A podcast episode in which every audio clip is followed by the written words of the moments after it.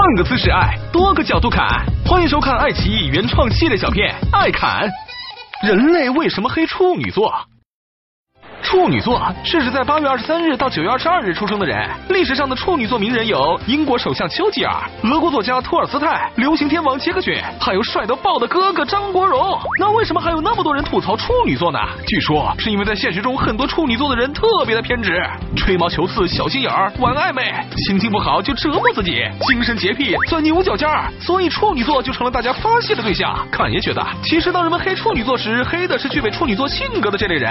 妈蛋，为什么没人黑金牛或双子座？处女座的同志们莫要纠结，性格与星座的结合完全是一种意外，黑的不是你的座，而是你的作，不作就不会死。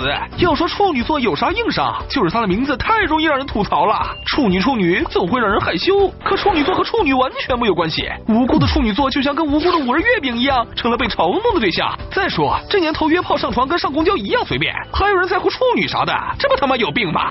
看爷爷告诉大家，对星座认真你就输了。星座无法选择，但人生可以选择。勿和星座较劲儿，努力去变得更好。侃爷最后告诉大家一个悲催的真相：这个世界，女人主要还是看脸，男人主要还是看本事。范冰冰就是处女座，多少黑处女座的男人对着她强撸灰飞烟灭，多少黑处女座的女人梦想着成为范爷呀？是不是处女座？天空飘来六个字儿，那都不是个事儿。